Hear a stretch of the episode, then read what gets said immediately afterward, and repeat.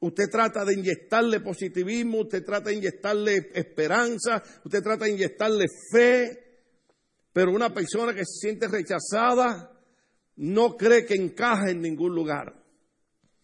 Y ojalá y Dios nos dé fuerza para poder llegar a la parte de Cristo, porque esta parte es bien importante. Pero muchos de nosotros muchas veces nos aislamos porque entendemos nuestra humanidad, reconocemos nuestra insuficiencia, nos sentimos rechazados y cuando usted escucha que el pastor predica y dice que para ser aceptado por Dios tenemos que ser perfectos, entonces usted dice, ¿para qué vine a la iglesia? Ahora, Hebreos capítulo 10, verso 14 lo dice de esta manera. Oh, aleluya, ya la cosa está mejorando. Algunos de ustedes estará diciendo, pastor, empezó el mensaje eh, eh, de comienzo de año de una manera que, no está muy bonita para mí, como que no me gusta. Usted comienza predicando que, que estamos siendo rechazados. Usted comienza predicando que para ser aceptados por Dios necesitamos ser perfectos. Bueno, yo me siento rechazado, quiero ser aceptado por Dios, pero entonces no puedo, seguir rechazado porque no soy perfecto. Hebreos, capítulo 10 verso 14. Hablando de Jesucristo. Hebreo es uno de los mejores libros que usted puede leer. Bueno, toda la Biblia es buena, pero, pero lo que pasa es que en Hebreo como que se resume muchas cosas del Antiguo Testamento. Y hablando de Cristo como, como, como el cordero, como, como eh, eh, eh, el, animal, hablando, ¿verdad? Según Levítico, sin defecto presentado a Cristo, presentado a Dios que es Cristo, nos los presenta de esta manera. Hebreos capítulo 10, verso 14. Están ahí. Porque por un, con un solo sacrificio, con un solo sacrificio, ha hecho perfecto, diga conmigo perfecto, perfecto para siempre a los que está santificando. Esta, esta parte es bien, bien, bien importante. Porque Dios quiere que pertenezcamos a una familia. Cuando uso esa palabra, me refiero a la familia de Dios, a la familia de la fe. O sea, en otras palabras, eh, diría el reverendo Quitín Silva, que, que es un hombre excelentísimo, eso de ser llanero solitario no existe. Nosotros somos seres gregarios. ¿Usted sabe qué significa eso? Queramos o no queramos, necesitamos estar en armonía y en comunión con otras personas. No somos ermitaños. Necesitamos pertenecer a una familia. Por eso Dios a través de Cristo crea la iglesia. Por eso en Ministerio Bautista Logo le llamamos a nuestra congregación una familia grande. La gente no agarra la onda. Necesitamos pertenecer a una familia, pero para ser aceptados por Dios necesitamos ser perfectos. Pero cuando entra Cristo en escena, no solamente estamos celebrando la Navidad del humilde niño que nace en un pesebre, no solamente celebramos en Pascua la muerte de Cristo, sino que Cristo es el sacrificio perfecto que nos santifica a nosotros para poder ser aceptados por Dios y ya no sentirnos más rechazados. Yo daría gloria a Dios por lo que Cristo ha hecho. Oh, aleluya.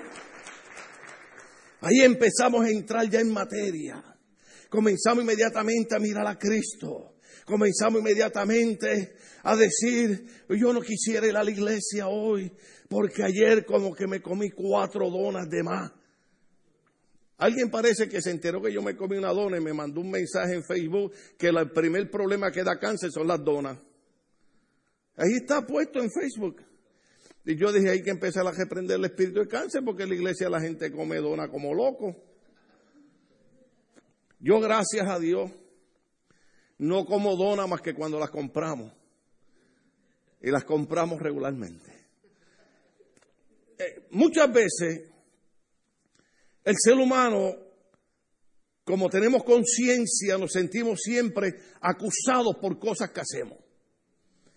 Y hay muchas veces que el diablo engaña a la gente. Perdone que use esa palabra. Una vez un hermano en la iglesia me dijo, ay pastor, no menciona el diablo en la iglesia. Y que, le digo, ¿cómo quiere que le diga? Dígale el chamuco. Pues muchas veces el chamuco te dice, hipócrita, dos caras, ¿para qué vas a la iglesia?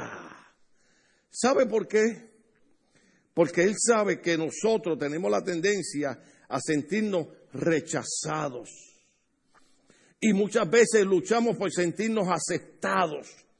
Pero para poder ser aceptados por Dios necesitamos ser perfectos. Pero nosotros no somos perfectos. Pero Cristo que murió por nosotros en la cruz del Calvario, como Él era perfecto, no solamente es la perfección, sino que dice que Cristo nos santificó a nosotros. Entonces yo puedo venir a la iglesia y decirle al Señor, te doy gracias por este día, levanto mis manos y te alabo y te glorifico, porque no son mi fuerza, no es mi, ideología, es lo que hizo Cristo en la cruz del Calvario. Yo soy aceptado, soy perfecto, porque Cristo, que era perfecto, me santificó en la cruz del Calvario. Esa parte es importante. Hebreos capítulo 12. Verso 23 lo dice de esta manera. A la iglesia de los primogénitos, inscritos en el cielo, se han acercado a, Dios, el juez de todos, a los espíritus de los justos que han llegado a la. Dígalo, dígalo. Uh, aleluya. Hoy usted tiene que salir aquí empezando el año, mire hermano, así. Aleluya. No, no había entendido que yo soy perfecto.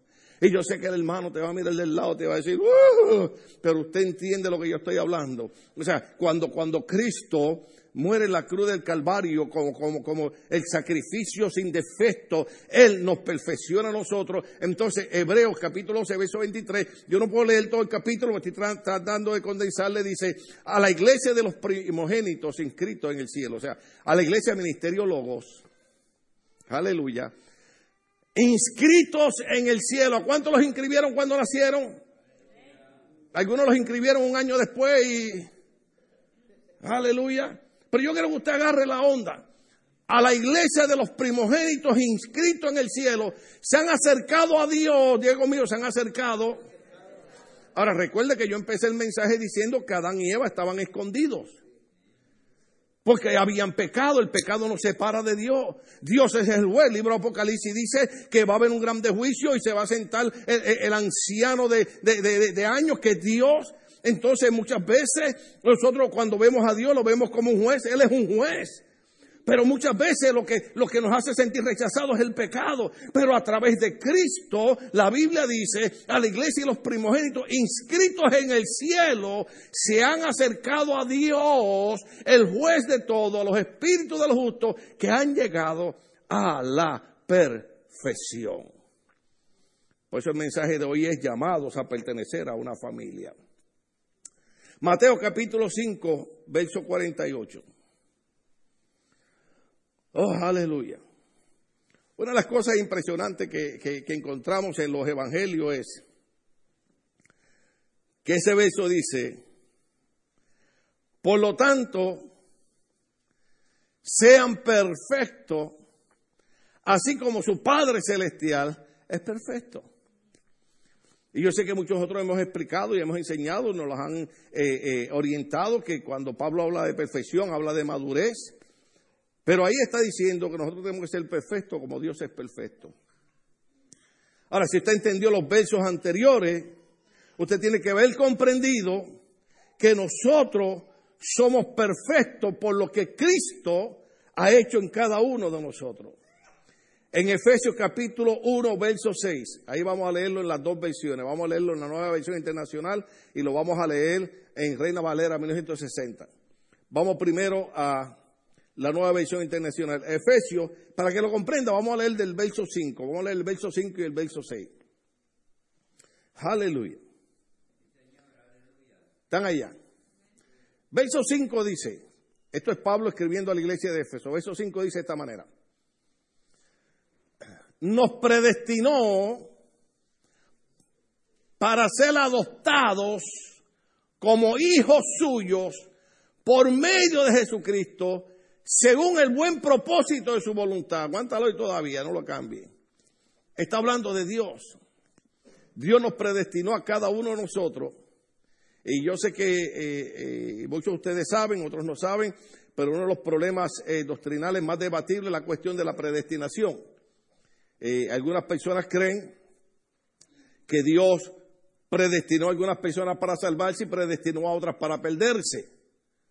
Entonces alguna gente dice, bueno, ¿para qué voy a ir a la iglesia? A lo mejor yo estoy predestinado para irme al infierno. Otros dicen, bueno, no voy a ir a la iglesia porque de todas maneras ya Dios me predestinó para ser salvo y cinco minutos antes de morirme Dios me va a salvar. La mejor explicación que yo he escuchado en los estudios teológicos es que Dios predestinó a todo el mundo para ser salvo. Pongan su mente y su cerebro aquí ahora. Dios predestinó, o sea, Dios que hizo que algo que no ha pasado fuera a ocurrir y Dios predestinó que todo el mundo fuese salvo. La salvación está predestinada para todo el mundo. Diga conmigo, pero. Porque usted sabe que en todo hay un pero. Hay una condición. Dios predestinó a todo el mundo para ser salvo, pero esa predestinación y esa salvación está basada en que nosotros voluntariamente, como explicamos en el mes anterior, de nuestra libre y espontánea voluntad, de lo que ustedes llaman el libre albedrío, nosotros recibamos a Cristo, San Juan capítulo 1, verso 12, ¿se acuerda? Y a todos los que le recibieron, a los que creen en su nombre, le dio el derecho de ser el Hijo de Dios. Cuando nosotros voluntariamente aceptamos a Cristo como Señor y Salvador de nuestra vida, entonces entramos en la predestinación de ser salvos. ¿Por qué explico eso? Ponga su mente aquí. Porque usted va a escuchar en la radio y en la televisión gente que va a predicar que yo soy predestinado a ser salvo sin yo tener que hacer nada. Hay algo que cada uno de nosotros tenemos que hacer y es entregar nuestra vida a Jesucristo. Es hacer a Cristo Señor y Salvador de cada uno de nosotros. En el mensaje anterior yo decía, es bueno venir a la iglesia, es bueno cantar corito, es bueno nacer en un hogar cristiano, pero lo más importante es un día abrir nuestro corazón y decir, Jesús, yo te acepto como Señor y Salvador de mi vida. Porque verso 5 de Efesios capítulo 1 dice, nos predestinó para ser adoptados como hijos suyos por medio de Jesucristo, según el buen propósito de su voluntad. Ahora vaya al verso 6.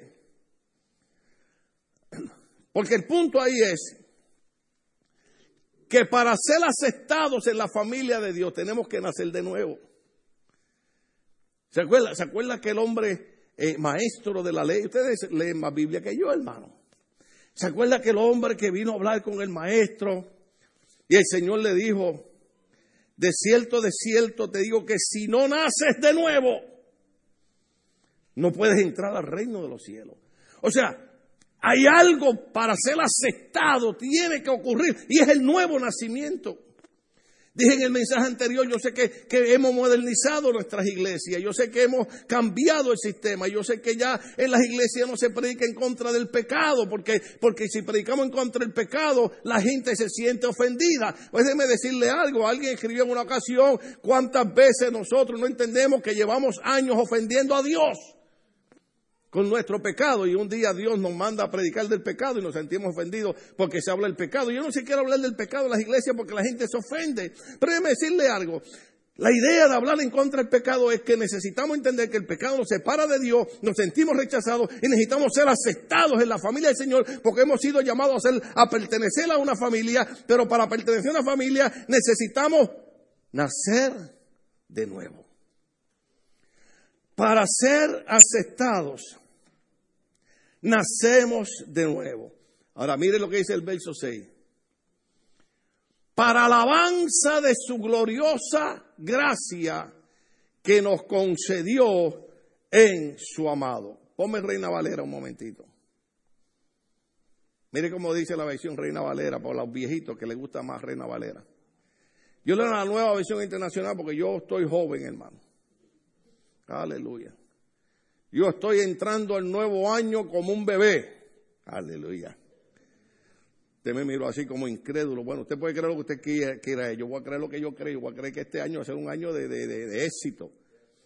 Un año de fortaleza. Un año de bendición. Yo voy a declarar que este es un año donde yo soy aceptado por Dios. Uh, aleluya.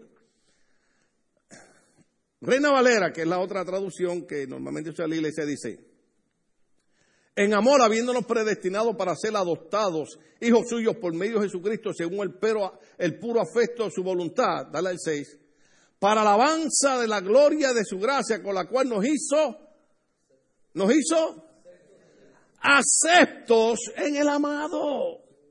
Cuando nosotros recibimos a Cristo como Señor y Salvador de nuestra vida, entra el proceso del nuevo nacimiento. ¿Se acuerda que, que aquel hombre Nicodemo no, no, no, no, lo comprendía y decía, pero ¿cómo es posible que ya yo siendo viejo me meta otra vez en el vientre de mi madre y vuelva a nacer? Y entonces aquel hombre no entendía que Jesucristo decía, el que no nazca del agua y del espíritu, no era volver a nacer físicamente, era nacer espiritualmente. Y para nacer espiritualmente tenemos que aceptar a Cristo como Señor y Salvador de nuestra vida, porque la Biblia dice que cuando aceptamos a Cristo y nacemos de nuevo, somos aceptos en el amado. No sé si te entiende esta parte, pero lo más lindo que hay es yo poder llegar a la iglesia y poder saber que yo he sido aceptado por Dios por medio del sacrificio perfecto, del sacrificio santificado, del sacrificio sin defecto que se llama Cristo. Y ahora yo soy acepto para pertenecer a la familia de Dios. Eso es bien importante. Mucha gente quiere pertenecer a, eh, eh, muchos años atrás, no sé si todavía, pero se usaba mucho a los Rockefeller, ¿se acuerda de Nueva York? Todo el mundo quiere eh, pertenecer a la, a la familia de los millonarios. Yo quiero pertenecer a la familia de Cristo. Porque por medio de Cristo yo soy acepto por Dios. Nos sentimos rechazados, necesitamos ser aceptados. Salmo 68, 6 lo dice de esta manera. Me gusta ese, ese verso porque es una, una parte bien, bien linda. ¿Están ahí? Salmo 68, 6. Le hacemos la vida a ustedes muy cómoda, porque le ponemos los versos bíblicos en las pantallas, aleluya. Pero hay que usar la tecnología. Hay que sacar provecho de estas cosas. Pero no se me duerma mucho de ese lado porque hay que leer las escrituras. Amén. Salmo 68, verso 6, dice de esta manera. ¿Se acuerda, ¿Se acuerda que, Adán se, escondió porque se sintió rechazado de parte de Dios por el pecado? ¿Se acuerda que, que el pecado, Isaías dijo que hace separación entre Dios y los hombres, son vuestras iniquidades las que nos separan? Romanos 3:23, estamos cortos, estamos privados. Y a veces nos sentimos desamparados. A veces nos sentimos abandonados, a veces nos sentimos solos, a veces nos sentimos que nadie nos acepta, tengo buenas noticias para ti, aleluya. Salmo 68, 6 dice, Dios da un hogar a los desamparados y da libertad a los cautivos. Eso es lo que hace Dios. Dios nos acepta en su familia. En otras palabras, Dios da un hogar a los desamparados y da libertad a los cautivos. Yo no sé si usted entiende esa parte. Cuando yo era jovencito, eh, usted sabe la ideología que nos meten en la cabeza que a los 18 años usted es mayor de edad. ¿Sí? Dice, dice, yo no sé, aquí tiene que haber gente que haya estudiado, hermano. Yo lo mío es, Biblia y poquita. Pero, pero, pero dicen los que han estudiado que a los 18 años todavía la parte frontal del cerebro que es donde uno aprende a tomar decisiones correctas. A los 18 años todavía no está completamente desarrollado.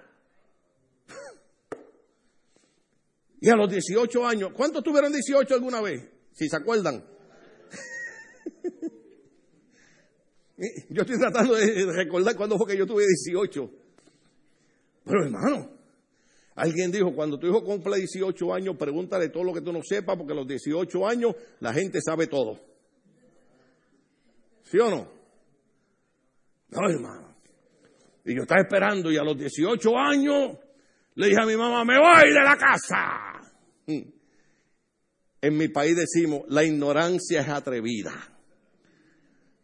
Yo no había entendido que por 18 años yo había vivido en una casa donde yo no pagaba renta, donde yo tenía que comprar la comida. Qué rico eso, hermano. ¿Cuántos de ustedes recuerdan alguna vez haberse levantado y su mamá haber preparado el desayuno? ¿Alguno de ustedes alguna vez vio a su abuelita o a su mamá? ¿Ah? Ustedes saben lo que estoy hablando, ¿verdad? Ay, qué rico eso. Entonces a los 18 años, me voy de la casa. Y yo me fui. Duré tres días fuera de la casa. Y mi mamá, oiga, esa era psiquiatra de verdad. Te va, oye, me ¿qué te va a llevar? Me buscó una bolsa, hermano, de esa de basura. Toma, que eche la ropa. Oye, eh, mire, mire, ¿cuántas madres hay aquí? Levanten las manos a las madres. Óigame las madres. Mi mamá no se puso, ay, hijo, pero ¿qué vas a hacer? ¿Qué mal agradecido? No, mi mamá dijo, te va a ir, toma, quita la bolsa, que eche la ropa, vete. Que ella sabía que yo no iba a durar mucho. Porque no hay cosa más linda que el hogar. ¿Ah? No hay cosa más linda. Oiga, yo no sé, yo no sé usted, mire, mi mamá hace 36 años que murió, yo la extraño todavía, le voy a decir por qué. ¿Alguna vez a alguno de ustedes le dio malestar de estómago? ¿Ah? Y venía su mamá y agarraba aceite de oliva con sal y lo regaba así en la mano y empezaba a sobarle la pancita. Antes era pancita, ahora es panzota, pero eh, aleluya. Oiga, yo no sé si era el aceite, la sal o era el amor de que usted pertenecía a un hogar. Usted era parte de una familia. Los cristianos no entendemos eso. Eso es lo que hace Dios a través de Cristo. Nos acepta en la familia. Y hemos sido llamados a ser parte de una familia. Hemos sido llamados a ser parte de una iglesia. No existe tal cosa como ser cristiano sin pertenecer a una familia. Y la familia se reúne en una iglesia. Y la Biblia dice ¿Alguno de ustedes se fue de la casa a los 18 también, aparte de mí? Mi otro hermano también, Vitín, también se fue conmigo, bendito, agarró también su bolsa, parecían, parecían eh, eh, eh, resorte y cantinfla nosotros por allá. y después hablábamos no, pero yo me fui de mi casa para casa de un amigo mío que se llama Carlitos Canales, siempre me acuerdo. Vivía con su abuelita, una señora muy buena. Pero hermano, yo estaba acostumbrado. Yo no sé cómo mi mamá la hacía aquellos años de pobreza. Yo estaba acostumbrado a abrir la nevera, tomar un vaso de leche, agarrar un pedacito de bizcocho, comérmelo. ¿O no hacen así nuestros niños? Algunos de los padres han guardado algo en la nevera para comérselo más al ratito y cuando va a buscarlo no está. Y de momento usted ve a su hijo allá eh, en la sala viendo televisión. Y usted lo va, lo ve y dice, Ahora entiendo por qué decían los viejitos que cuando tenemos hijos nunca moriremos ahogados. Porque nuestros hijos se comen nuestra comida. ¿Ah? Y no nuestros hijos también, hasta los predicadores. Es más, se lo digo, se lo digo. Que no me escuche, bueno, no habla español. Yo hospedé al doctor Ronald Shore en mi casa. ¿Se acuerda? Es un profeta de Dios. Hablo de él con mucho respeto. Pero en aquellos, aquellos años Ronald era grande y gordo y hermano, vivíamos aquí en Long Beach. Y era la época que yo comía mucha carne y arroz y esas cosas, hermano. Y yo cocinaba. Mi esposa es testigo que todos los viernes yo le llevaba comida casera, cocinaba. Hermano, y yo preparo dos pedazos de carne a la milanesa en salsa. Pero estoy hablando de dos pedazos. Mire, cada pedazo, no exagero, hermano, cada pedazo de carne como así. Y dije, uno para él y uno para mí. Con salsa, con condimento boricua, hermano. Aquello el olor nada más. Ay, alabado sea Cristo. Un arrocito blanco que yo hago el mejor arroz blanco del mundo. Lo siento por las viejitas. Y le digo, Ronald, voy a llevar tus mensajes que vas a enviar al correo. Ahí hay comida, te sirve y cuando yo venga yo como. Hermano, me voy al correo, regreso. Cuando regreso, tengo que llamar a mi esposa a la farmacia que ella trabajaba, porque como que iba a perder la mente yo. Le dije, baby, necesito decirte algo, necesito que me escuches. ¿Qué pasó? ¿Qué pasó? ¿Qué pasó? Me dice, tú no sabes lo que me ha hecho Ronald. ¿Qué pasó? Le digo, baby, preparé dos pedazos de vaca. Una para él y una para mí. Y cuando yo llego a la casa, él bien tranquilo, o sea que tiene un espíritu bien humilde, bien noble, me dice, en inglés me dice, gracias, ya comí. Digo, amén, run, all right, great. Y cuando yo destapo la olla, digo, ¿y dónde está mi pedazo de vaca? Cuando pertenecemos a una familia, esas cosas lindas pasan. Porque cuando tú perteneces a una familia, yo siempre recuerdo a mi hijo cuando chiquito, era como en el 1985, yo llegué a trabajar de la Douglas, él estaba viendo caricaturas y yo entré y Dios me dio una lesión porque él me dijo, él me dijo, papi, no hay leche. Y siguió viendo las caricaturas. Y yo me quedé así, dije, aunque él no se da cuenta, en su corazón, en su espíritu, él sabe que pertenece a una familia y que tiene unos padres y que no es problema de él si hay leche o no hay leche. Porque como él pertenece a una familia, hay alguien en la familia que se va a encargar de proveer lo que él necesita. Y eso es lo que a veces no entendemos. Dios da hogar a los desamparados. Cuando nosotros pertenecemos a la familia de Cristo, no tenemos que preocuparnos por muchas cosas, porque hay un Dios que dice que Él suplirá todas las cosas que nos hagan falta conforme a esa es en gloria. Solamente que decirle, yo pertenezco a tu familia, Señor. Pertenezco a la familia del Señor. Terminamos con Romanos capítulo 5, verso 8. Romanos capítulo 5, verso 8 dice de esta manera. Oh, aleluya. Pero Dios demuestra su amor por nosotros en esto. Dios demuestra su amor por nosotros en esto en que cuando todavía éramos pecadores, cuando estábamos rechazados, cuando no éramos aceptados, cuando el pecado nos separaba de Dios, cuando el pecado, según Romano, nos privó de la gloria de Dios, cuando no merecíamos nada. Pero Dios demuestra su amor Tratando de que usted entienda esto. Porque muchas veces le servimos a Dios como que esto es una religión. O venimos a la iglesia porque nos sentimos culpables. No, yo quiero que usted entienda esto. Una de las cosas que Dios nos ha llamado es hacer parte, pertenecer a una familia. Pero el pecado era lo que nos mantenía lejos de la familia. Pero la Biblia dice, oh, aleluya, Romanos capítulo 5, verso 8, Michael en su Biblia, apréndaselo de memoria. Pero Dios demuestra su amor por nosotros en esto. Para los que dudan del amor de Dios. En que cuando todavía éramos pecadores, Cristo murió por nosotros. ¿Te ve? Por eso es que eh, eh, eh, en la iglesia, por lo menos yo como pastor, aunque me gustan las danzas y me gustan los brincos y me gustan, usted sabe, todas esas cosas que hacemos en la iglesia, eso es maravilloso, pero nosotros no podemos entrar a la iglesia, darle un programa donde distraigamos a la gente y no le recordemos a la gente lo que Cristo hizo por nosotros en la cruz del Calvario. Porque no son los programas lindos, no son los brincos y los saltos, aunque me gustaría, ojalá y hoy todo el mundo le diera con brincar, hoy le daría permiso hasta que brincaran y danzaran en las sillas. Dice, usted no me tiene que dar permiso para eso, no, hermano, hay que, que cuidar las sillas. Pero hoy que en la silla.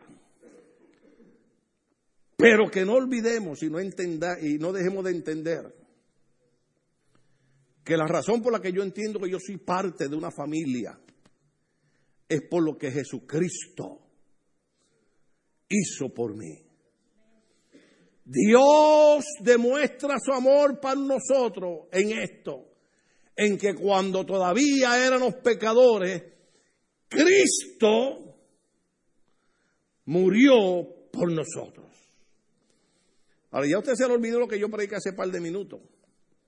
Cuando Cristo muere por nosotros, Cristo es el sacrificio perfecto, en el cual no hay ningún defecto, Entonces, para nosotros poder ser aceptados por Dios en la familia, necesitamos ser perfectos. Pero como no somos perfectos, Cristo ocupa mi lugar. Y como Cristo es perfecto, cuando Dios me mira, no me ve a mí, ve al Cristo glorioso que nunca pecó, que nunca mintió. El Cristo que es perfecto. Y Dios demuestra su amor por nosotros en esto, en que cuando todavía éramos pecadores, Cristo murió por nosotros.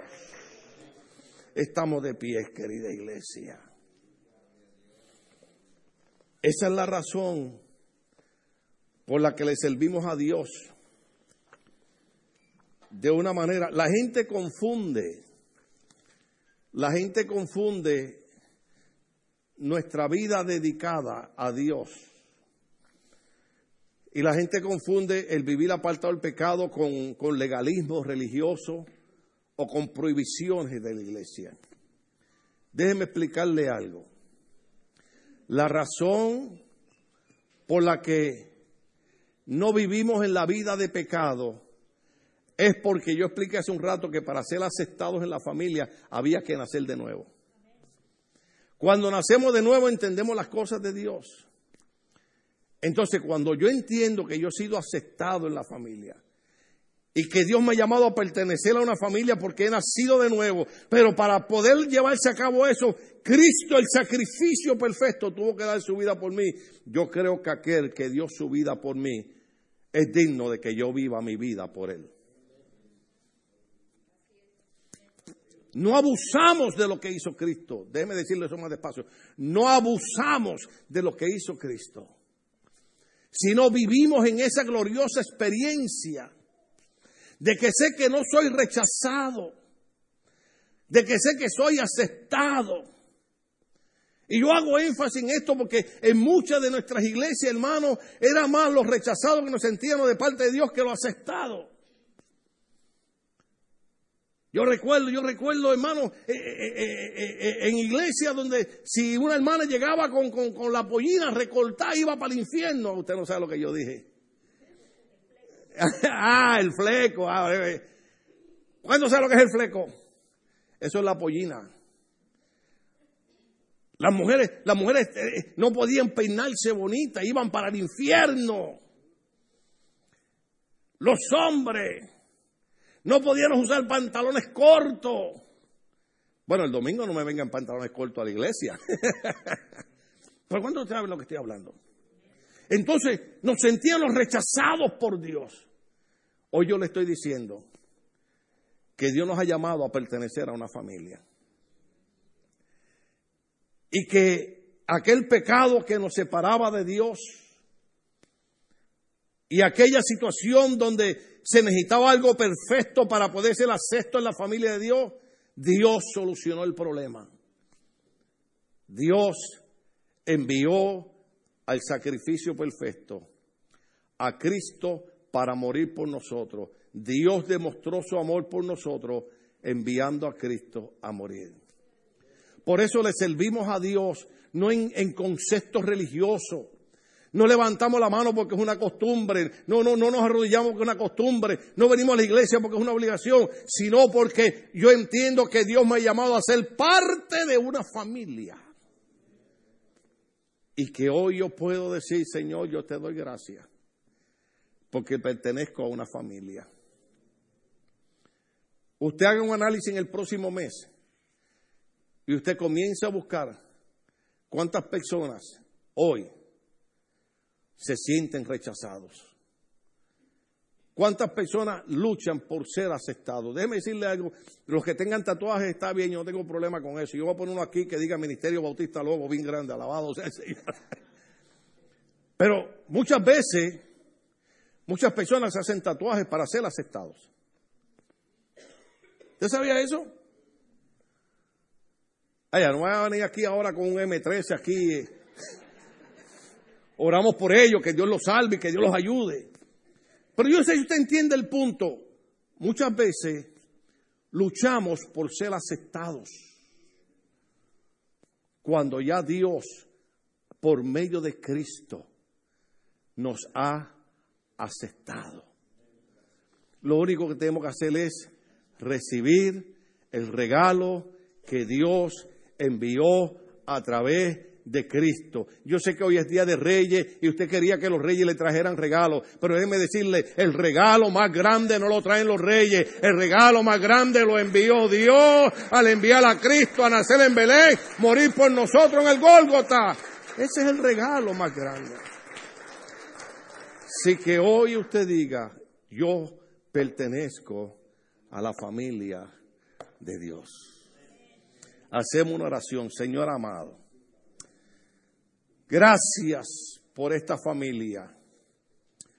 Gracias porque Cristo, el sacrificio perfecto, me ha hecho acepto a pertenecer a la familia de Dios. Gracias por esta familia llamada Ministerio Logos.